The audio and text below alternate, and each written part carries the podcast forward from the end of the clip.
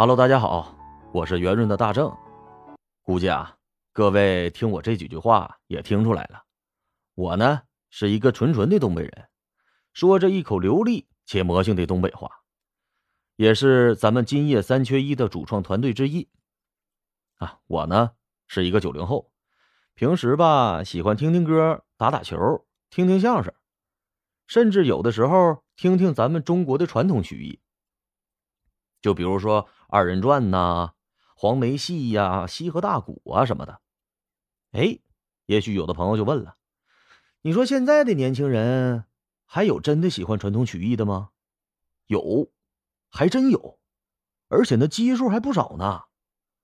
其实啊，不是说现在的年轻人就只喜欢听听流行歌、听听爵士乐，或者去夜店蹦个迪啥的。啊，不得不承认，现在这个社会呢。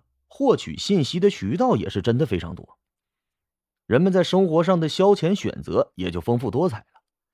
那就像现在非常火的德云社，还有那德云社旗下专门唱京剧的麒麟剧社，那线下小剧场的演出那都是一票难求啊。就像前几年，张云雷的一首《探清水河》可就火出圈了，他是将传统的北京小调。用另外一种年轻人可以接受的表现形式给表演出来，让不少的八零后、九零后，甚至说一部分的零零后，都了解到，甚至说真正喜欢上咱们的传统曲艺，让他们知道这传统曲艺也能够这么好听。那当然了，这是一种正向的传播，还有那种反向传播呢。就比如说前一段时间，网上有个网红。翻唱了黄梅戏的传统曲目《女驸马》，被无数网友爆破了评论区啊！不得不说呀，那个网红唱的，确实和这个传统的女驸马差的有点远。人家传统这女驸马呀，讲的是古代的女性为了救丈夫，然后经历了种种曲折，最后终于得偿所愿，成就了美满姻缘的故事。而他所表现的形式呢，就感觉比较轻佻，所以招来了当时社会上的一阵热评。但是我觉得吧，这任何事儿都有两面性。虽然说网友不买账，但是他这个事儿呢，确实也令更多的人去真正的了解到、听到传统的黄梅戏艺术啊，其实并没有那么高大上。它就是一个供人们茶余饭后消磨时光的一个消遣而已。那既然要被人们接受，那不就是得接点地气儿吗？只不过呀，在改进的过程当中，也会遇到很多的岔路。那遇到岔路，咱不怕呀，他自然就会有专业的这个从业者，把这个行业给拉回到正道上。你像我这种呢，就单纯的属于爱好者。平时没啥事的时候，也哼哼两句什么二人转呐、梆子呀啥的。那最后呢，各位也听我白话这么长时间了，我呢也就简单的唱两句让各位感受一下这传统曲艺的魅力，以及就像我说的，这传统曲艺啊也能够挺好听的。来一小段啊，就刚才张云雷这《探清水河》。桃叶儿那肩上尖，柳叶儿就遮满了天。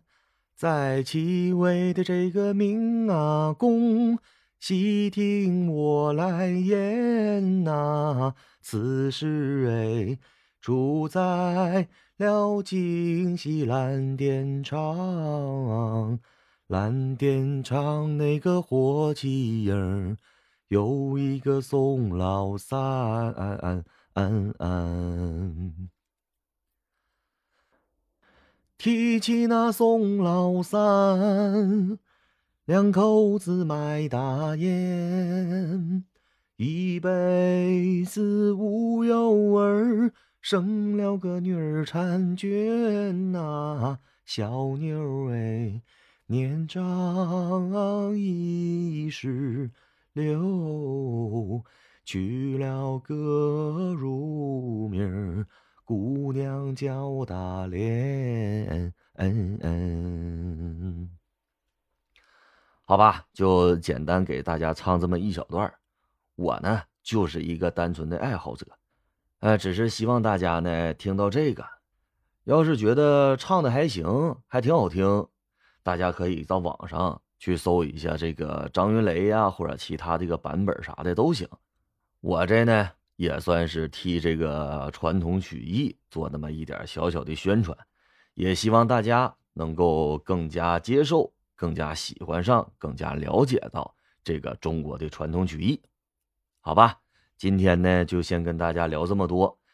呃啊，对了，大家别忘了，我还是咱们今夜三缺一的主创团队呢。刚才说了，欢迎大家点赞、收藏、评论啊！三连走起来！